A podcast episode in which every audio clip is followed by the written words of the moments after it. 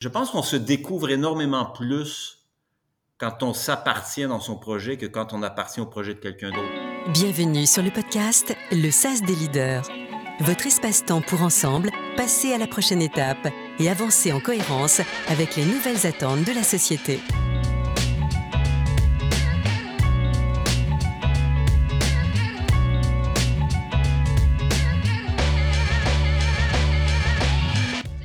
Ce podcast est présenté avec le soutien de notre partenaire Morgan Phillips Canada, cabinet d'executive search dirigé par Frédéric Vigneault.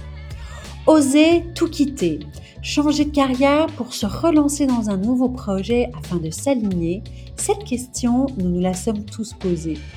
Et encore plus, je vous dirais, en temps de pandémie et de crise, ballotté entre l'envie de se réaliser davantage, la peur de ne pas réussir et la raison nous ramène toujours et encore au confort de notre situation actuelle.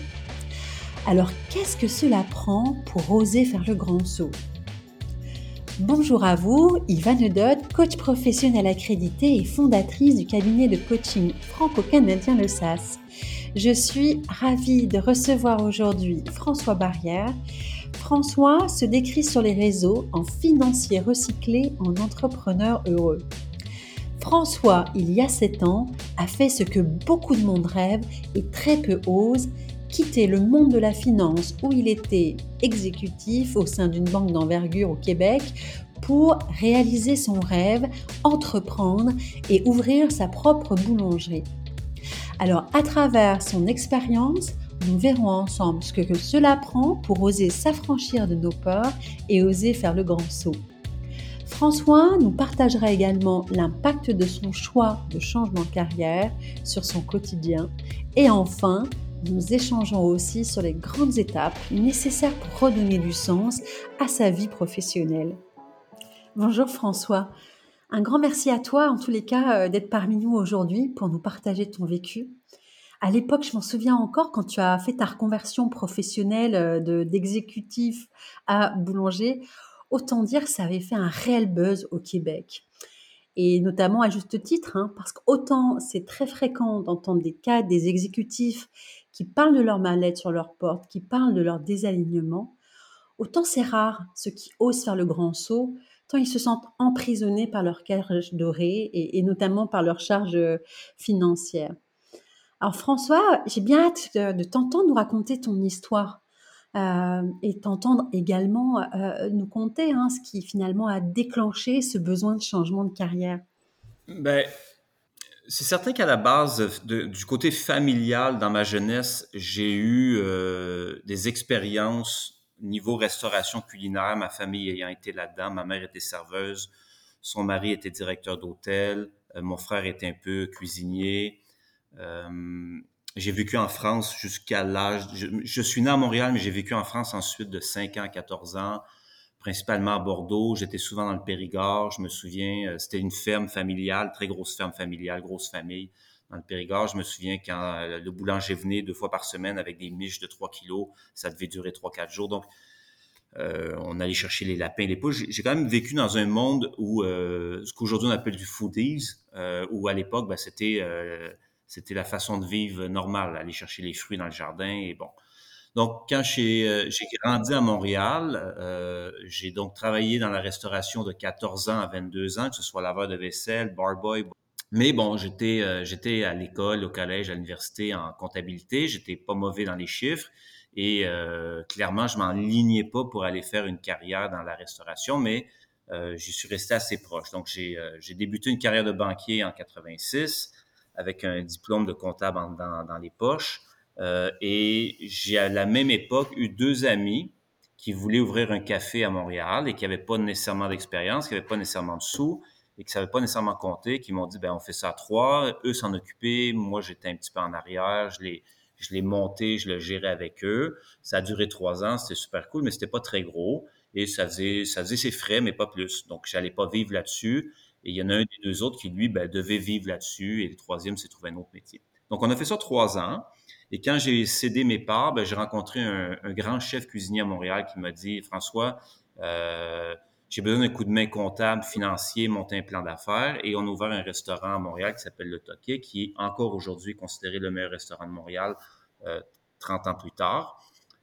Qui m'a donné, je vous dirais, une certaine petite aura dans le domaine financier où les gens disaient Ah oui, c'est lui qui est en arrêt du Toquet, même si je n'ai pas été propriétaire, j'ai été financier euh, comptable, euh, monteur de plan.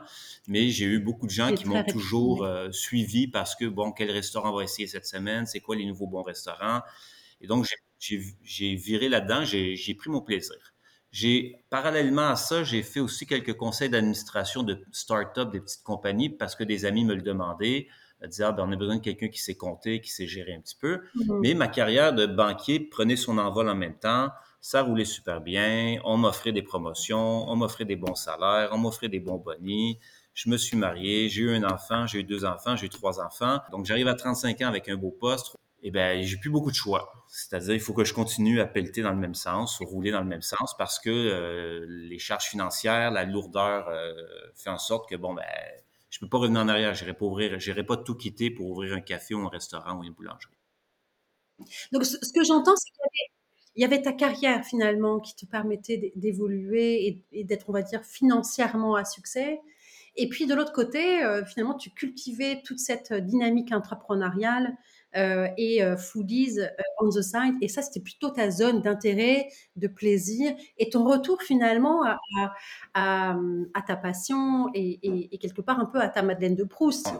Ma carrière était très belle, ça allait super bien j'ai eu, euh, j'ai eu des, vraiment des très beaux postes où on me laissait quand même m'exprimer. Euh, et puis un jour, j'ai rencontré un boulanger. Euh, en banlieue où j'habitais, il y a un boulanger qui est venu s'installer et on est devenus amis et on est devenus amis pendant, je vous dirais, 7, 8 ans, 10 ans, le temps qu'il développe sa boulangerie et qu'il en fasse un, assez beau succès. C'était à l'époque la meilleure boulangerie de Montréal. Elle n'était pas à Montréal, elle était en banlieue de Montréal, elle était à côté de chez moi. Et j'avais rien à voir là-dedans. Je l'ai, je aidé un peu à, sur une structure euh, administrative, mais je veux c'était sa boulangerie, c'est lui qui l'a créé avec passion. Et, et à un point où, un jour, je lui ai dit, ben, ça serait bien qu'on fasse quelque chose de plus gros encore avec ça. Si tu veux, on pourrait l'expansionner, euh, faire une, genre de mini-chaîne de boulangerie. Comme c'était quelqu'un plutôt très passionné par le produit, il a dit, ah non, j'ai pas envie de me diluer. Et puis, ben, il a eu le mal du pays, il est reparti à Toulouse, il l'a vendu. À ce moment-là, au moment où moi, je voulais peut-être le racheter, j'étais dans une période de ma vie où il y avait un divorce et ça allait pas très bien ensemble. Donc, euh, j'ai laissé tomber, il est reparti.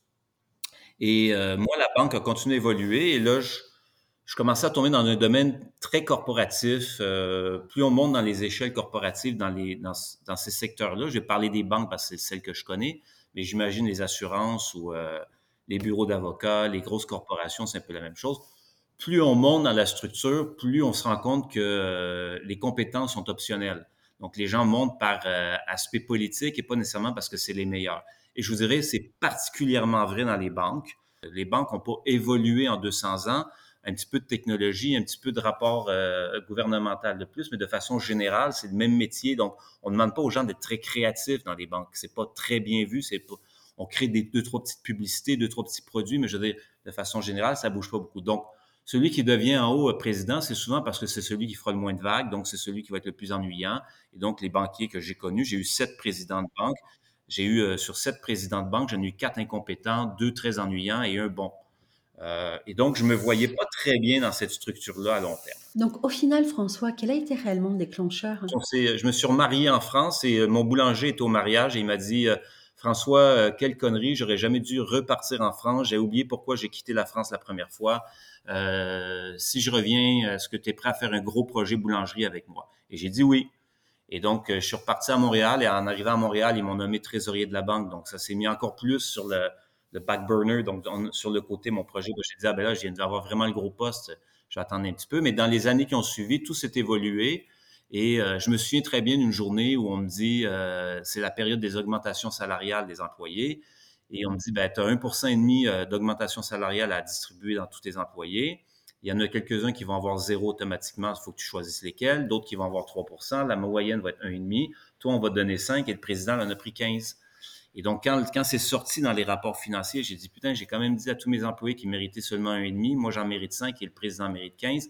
J'ai eu de la difficulté à digérer pendant quelques semaines et je me suis dit, c'est clair que c'est pas je m'en vais, plus je monte, moins je vais être capable d'affronter mes démons qui sont, euh, je suis incapable d'être respectueux face à une autorité incompétente.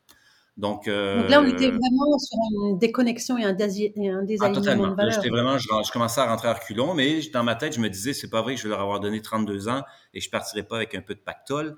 Donc, euh, je me suis arrangé pour que ça se finisse relativement mal. Et euh, finalement, ben, à 53 ans et 3 mois, donc trois mois après mon, ma pré-retraite autorisée, j'ai eu, j'ai eu le au revoir package, le bridge, la, donc bref, on a bien travaillé, mais ça a été stressant la dernière année. Et, euh, là, j'étais, euh, j'étais complètement free euh, pour faire ce que je veux. Et là, j'ai rappelé mon boulanger. J'ai dit, écoute, moi, si ça t'intéresse, moi, je suis prêt. Et ça a se développé comme ça. Donc, bref, un an plus tard, la boulangerie était ouverte. Wow, OK. Moi, ce que j'aimerais, c'est que tu nous, nous partages finalement comment oser franchir le cap, tu vois? De faire un, virage professionnel aussi fort parce que au-delà du fait que tu as attendu effectivement d'avoir ton pactole, à un moment donné, il y a, quand même la suite hein, à définir euh, et, sur laquelle il faut s'affranchir. Donc, qu'est-ce que tu as mis en place? Pendant les cinq années après le mariage, entre le mariage et le départ de la banque, il y a eu cinq ans. Pendant cinq ans, j'ai quand même visité énormément de boulangeries. Je n'étais pas convaincu à 100 que ce serait une boulangerie. J'étais convaincu qu'il y aurait un autre projet, mais je, je, euh, je voulais pas refaire une boulangerie typiquement française à Montréal. Je voulais un concept nord-américain. Donc, j'ai visité 143 boulangeries. J'avais un fichier. Je notais ce que j'aimais, ce que. Euh, je suis allé, quand à chaque fois je me promenais, je suis allé à, allé à Copenhague. J'ai visité toutes les boulangeries de Copenhague. J'étais avec ma fille. Je suis allé à Jérusalem, à Tel Aviv. À chaque fois qu'on allait aux États-Unis, euh, je faisais la tournée. On regardait à Paris. J'ai refait toutes les bonnes boulangeries de Paris. J'ai essayé de comprendre pourquoi il y en avait des bonnes, pourquoi il y en avait des moins bonnes ce soit à Bordeaux, un peu partout. Et donc, je m'étais fait un profil de ce que je voulais ouvrir. Donc, je dirais que la préparation, qu'elle soit financière ou euh, l'idée du brand, s'est formée pendant cinq ans. Mais je dirais que ça prend aussi beaucoup d'insouciance parce que il y a une très grande différence entre euh, penser qu'on est gestionnaire et le devenir. Et je vous dirais, aujourd'hui, mm-hmm. après quatre ans, euh, la boulangerie a trois ans et demi maintenant, après quatre ans, je suis capable de dire que je commence à croire que je suis un entrepreneur. Euh, il a fallu que j'aille toucher le fond du baril à quelques occasions dans mes deux premières années pour apprendre ce que c'est vraiment que d'avoir mal au ventre et d'avoir à prendre des décisions euh, drastiques. Euh, aujourd'hui, aujourd'hui, je suis là. Je suis au point aujourd'hui où j'espérais être il y a quatre ans. Ouais, aujourd'hui, tu as 83 employés, tu es en train de monter ta troisième euh, structure, donc euh, tout va bien. Et moi, j'aimerais ça que tu nous partages finalement quel, est quel a été l'impact pour toi finalement d'oser euh, t'aligner davantage, parce qu'il y a cette notion d'alignement à tes valeurs, d'alignement finalement à, à, à, comme cette passion qui a quand même toujours été en, en, épée de Damoclès tout au long de ta carrière professionnelle. donc ça a eu quoi comme impact dans ta vie finalement d'oser franchir le cap? Je dirais que malgré le fait que j'ai eu, selon plusieurs de mes amis et d'autres personnes, une très belle carrière dans le domaine financier, je je passais à la télévision, je faisais des entrevues, blablabla. J'ai jamais une très, très, très grande fierté de ce métier-là. J'étais content de le faire, j'étais content qu'on me paye pour. Euh, mais j'ai beaucoup plus de fierté aujourd'hui d'en réussir ce projet-là que j'en ai eu dans mes 32 ans de carrière de banquier même si j'ai des gens qui me disent Waouh, j'aurais jamais quitté ce métier-là, euh, c'était vraiment, étais, euh, tu faisais partie des gens qu'on reconnaissait le plus, à qui on voulait parler. J'ai trois enfants qui ont 28, 27, 26. Je suis beaucoup plus fier de voir dans leurs yeux qu'ils sont fiers de cette réussite-là, de cette deuxième réussite-là que de la première. Donc, je pense que si j'avais continué dans le domaine, et je pense que j'aurais pu continuer, si j'avais fermé ma gueule un petit peu, j'aurais pu rentrer dans le moule, j'aurais pu continuer un autre cinq ans, huit ans. Euh, je n'aurais pas été très heureux à la fin de tout ça. J'aurais pas été, j'avais quand même besoin d'avoir quelque chose à ma main où je prends toutes les décisions et que je n'ai que moi à blâmer quand ça va pas bien. Euh, c'était facile de critiquer le président ou euh, le, dirigeant qui est mon supérieur euh, parce qu'une décision avait été mal prise, mais en bout de ligne, c'était lui le patron, c'est normal, ça lui appartient. J'avais envie d'être mon propre patron et de n'avoir que moi à, critiquer s'il y avait une problématique ou je n'irais pas que moi à, satisfaire ou à féliciter si ça allait bien parce que je réalise que quand ça va bien, mais c'est mes 80 employés, c'est mes 10 boulangers, ce sont tous mes clients. Et quand ça va mal, ben c'est moi qui prends le blâme, puis je, le mérite ce blâme-là. Donc il y a quelque chose de très satisfaisant à ne rien devoir à personne, euh, et, à condition que ça fonctionne, parce que j'ai des amis qui ont essayé, en tout cas j'ai des gens qui ont essayé et que ça n'a pas fonctionné, puis après ça fait très très mal. Ils auraient mieux fait de rester dans leur emploi euh, qui leur plaisait pas.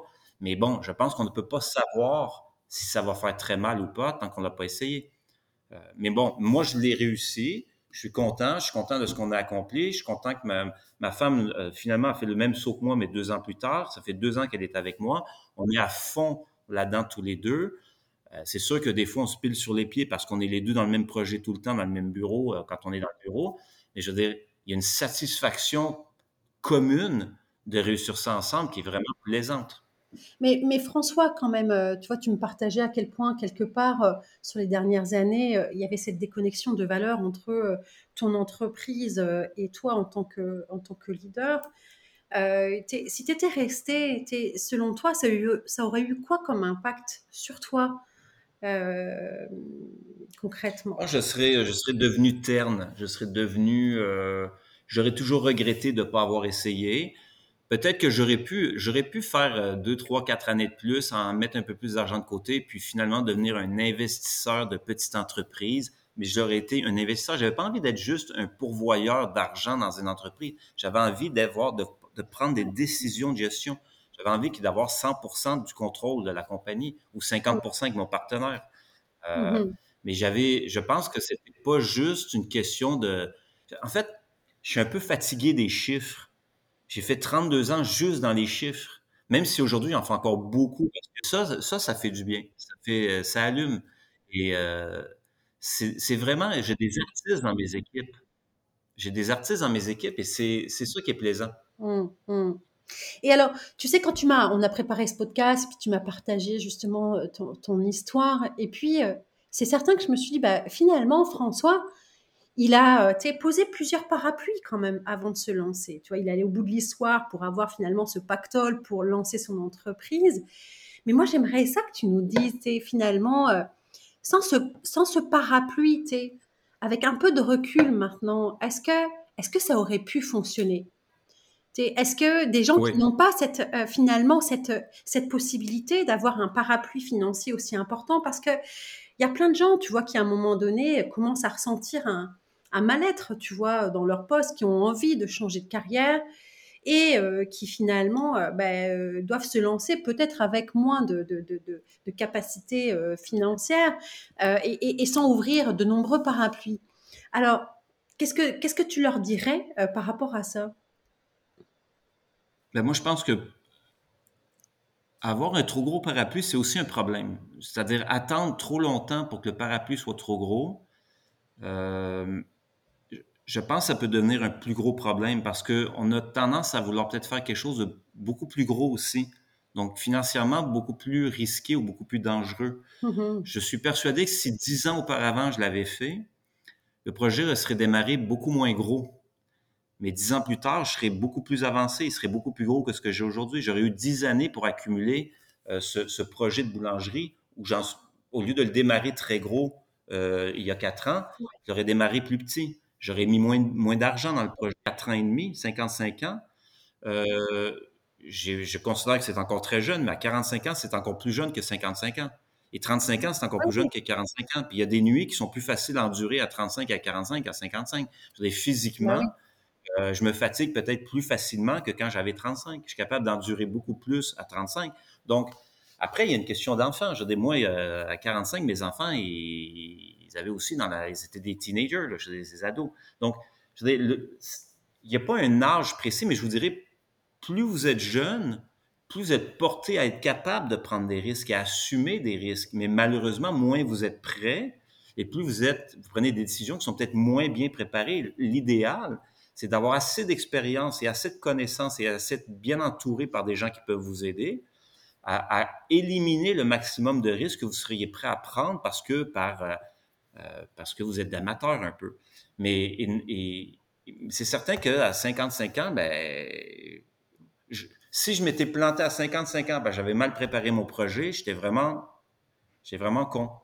Je veux dire, à 35, ça peut arriver. À 55, ça ne doit pas arriver. À 55, c'est parce qu'on a visé trop gros. À 55, j'aurais pu avoir visé trop gros puis finalement me planter un peu.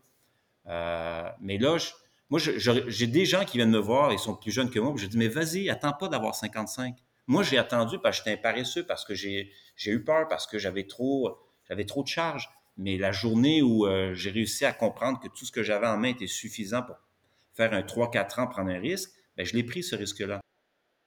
Mais tu aurais pu le faire avant et ça aurait pu marcher aussi. Je ne je regrette pas de ne pas l'avoir fait avant. J'ai juste que j'aurais pu le faire avant. Mais en termes de message, tu vois, pour tous ces gens finalement qui ont été 40, 45, voire 35, qui sont dans leur job, qui se sentent pas à la bonne place, et qui commencent à être minés par cette situation-là, et qui n'ont pas forcément les atouts financiers que tu pouvais avoir quand tu as tout quitté. Si tu avais un conseil, ça serait quoi? Ben, je leur dirais, il faut l'essayer. Il faut l'essayer. Ça prend, c'est comme sauter en parachute. Il faut juste s'assurer d'avoir bien surveillé le parachute, l'avoir bien déplié, replié, attaché, s'assurer que tout est bien. Et après, ben, mm. s'il y a un accident, il y a un accident. Mais normalement, si tout est bien préparé, euh, peut-être que l'atterrissage sera plus ou moins euh, formel. Mais moi, je pense qu'il faut le faire. Euh, il y a une satisfaction quand même de, de réussite. mais malheureusement, l'échec fait très, très, très mal. J'en ai vu. Euh, et donc, il faut quand même, ça prend un petit peu un plan B quand même. Il faut quand même, ce matin, je parlais à un couple de, de, Belges qui s'en viennent euh, s'installer à Montréal, les deux en boulangerie-pâtisserie. Lui, c'est un ancien banquier. Elle, c'est une ancienne avocate. Ils ont 35 ans, un enfant de 3 ans. Il en a parlé pendant une heure ce matin de ça. Et euh, parce qu'ils ont entendu parler de moi, ils m'ont référé. Bon, je leur ai dit, mais vous faites bien. Vous faites bien si vous pensez que vous avez les reins assez solides pour vivre ça pendant deux ans quand vous allez arriver ici, je vais vous aider. Je vais vous aider à comprendre, éviter que vous fassiez trop d'erreurs. Mais je veux dire, vous venez pas travailler pour moi. Elle, elle veut travailler pour moi pour euh, à partir de janvier. Je lui ai dit, venez pas travailler pour moi. Dans deux ans, vous allez partir votre boulangerie. Je vais vous aider à trouver une solution. Mais mm-hmm. et donc, je trouvais ça bien. J'avais pas envie de lui dire, attendez dix ans de plus. Je pense qu'aujourd'hui, ils ont réalisé qu'ils en avaient plein d'eau de travailler dans un domaine corporatif, mais c'est très bien. C'est très bien. Mais faut pas faut pas être faut pas être utopiste, c'est-à-dire Moi, je sais, donc je vais réussir tout de suite. Non, non, non, non, non. Sois prêt. Fait euh, dix ans plus tôt, tu me dis, bah, ça m'aurait permis de grandir finalement au fur et à mesure et peut-être d'être à une dimension encore plus, encore, encore différente aujourd'hui. Mais d'un point de vue personnel, par rapport à toi, par rapport finalement à la vision que tu as de toi, selon toi, quelle aurait été la différence? Ouais, de le faire dix ans plus tôt. Euh, Puis t'affranchir de tes peurs, là. Ben, c'est sûr que mes dix dernières années n'ont euh, pas été les plus. Euh, c'est pas là où je me suis développé le plus. Mes premières années à la banque, j'ai quand même eu l'opportunité d'évoluer dans plusieurs domaines, euh, d'être un petit peu créatif. J'étais sur les marchés financiers, j'ai vu beaucoup de choses. Mes dernières dix ans, c'est les dix années où j'ai géré le plus de monde. Donc, j'ai été plus un gestionnaire et j'aurais peut-être évité d'avoir à gérer tout ce monde-là, même si euh, ça m'a permis de réaliser que j'avais j'aimais bien gérer des individus. J'aimais pas gérer des individus dans un cadre trop serré. Donc, on m'obligeait à, gérer mes individus d'une certaine façon. Mais les gens aimaient bien venir travailler pour moi. Fait l'expérience de mes dix dernières années n'était pas inutile parce que euh, j'ai réalisé que j'étais capable d'attirer des jeunes qui avaient envie de venir travailler dans mes équipes. Je les laissais s'épanouir, je les laissais s'exprimer. Donc, mmh. c'est ce que je fais avec la boulangerie depuis cinq ans. J'attire, je veux dire, à Montréal, tout le monde cherche des boulangers. Moi, je reçois un, CV de boulanger aux, deux semaines parce que les gens disent, ouais, il paraît que chez vous, euh, on peut s'exprimer. Puis bon. Euh, donc, mais je pense que ça, j'ai pas eu, je l'ai pas appris, je l'ai découvert, mais je, je l'avais déjà en moi je, pense que je suis un people person. Donc, si j'avais fait dix ans auparavant la boulangerie, j'aurais quand même été comme ça. Euh, mais je, pense qu'on se découvre énormément plus quand on s'appartient dans son projet que quand on appartient au projet de quelqu'un d'autre. Ça, et plus tôt on réalise, mieux c'est. Oui, je pense qu'effectivement, on peut s'éteindre, mais on peut aussi éteindre à un moment donné euh, euh, son potentiel ah, et finalement de s'aligner professionnellement. Euh, moi, je l'ai vécu aussi, et, c'est vrai que c'est une, c'est tellement fort en termes de, la sensation que l'on peut avoir de réexploiter son potentiel, un potentiel qui finalement, à un moment donné, en tombant dans une zone de confort, s'éteint aussi petit à petit. Donc ça, c'est quelque chose euh, qui, a un impact hyper positif. Et puis, tu sais, il y a aussi, euh, euh, moi je vois, j'accompagne de nombreuses personnes qui, à un moment donné, vivent ce désalignement dans leurs fonctions, qui se sentent plus utiles, qui finalement commencent à sentir une certaine forme de mal-être au travail, qui se disent, OK, il faut que je repense ma prochaine étape. Et, et, et, toi, c'est vrai que tu as eu cette chance d'avoir quelque part toujours ce projet en ligne de mire, de se dire, OK, un jour, je vais montrer quelque chose dans le foodies, euh, la, la boulangerie ou autre, mais tu avais quand même cet élément-là qui était clair. Et donc, j'aimerais ça que tu, tu, tu, tu, me dises, selon toi, euh, ces personnes qui n'ont pas un projet qui est défini, qu'est-ce que tu leur conseillerais? Ben, si elles n'ont pas un projet défini, c'est en fait, je pense qu'il faut qu'elles aillent découvrir leurs forces. Est-ce que ce sont des bons gestionnaires? Est-ce que ce sont des bons inventeurs? Il y a des gens, des fois, je leur dis, ben, crée des idées, puis après, ben, développe l'idée, vends-la ou commercialise l'idée parce que ta force, c'est ça. Des gens qui sont un peu plus ingénieurs, mais est-ce que, il faut pas non plus, je, je vais donner un exemple. Quand j'ai ouvert mon premier café il y a 30 ans, qui a duré trois ans, euh, je trouvais ça super cool d'être sur le coin de mon bar à café, euh, de faire des cafés aux clients et euh, j'allais me faire griller, euh, griller la peau dehors pendant 15 minutes. Je rentrais après, on discutait. Bon, c'est pas une vie. Je veux dire, c'est cool, mais c'est pas une vie. C'est comme celui qui veut avoir son restaurant ou son bar parce qu'il dit, moi, j'aime ça, euh, avoir mes potes autour de moi. C'est pas une vie, c'est pas une business. C'est un, c'est un passe-temps, mais garde-le en passe-temps avec tes amis. Donc, il faut que les gens découvrent. Moi, ce que j'avais envie de faire, c'est de développer une business. C'était pas nécessairement de faire du pain. Mm. C'est de développer une business et cette business-là devait être dans la nourriture. Parce que la nourriture, c'est important, puis les gens auront toujours besoin de manger. Et du pain à Montréal, il y en a du bon, mais il n'y en avait pas assez. Et donc, j'avais les chiffres sous la main, donc je savais que c'était une business qui, bien gérée, pouvait être rentable. Donc, je me suis dit, bon, voilà ta chance. Mmh. Donc, François, tu vois, pour, à ceux qui n'ont pas un projet comme ça, comme, ça, hein, comme toi, effectivement, qui, qui, les a suivis un peu tout au long de, de leur carrière en parallèle, euh, qu'est-ce que concrètement tu leur conseillerais?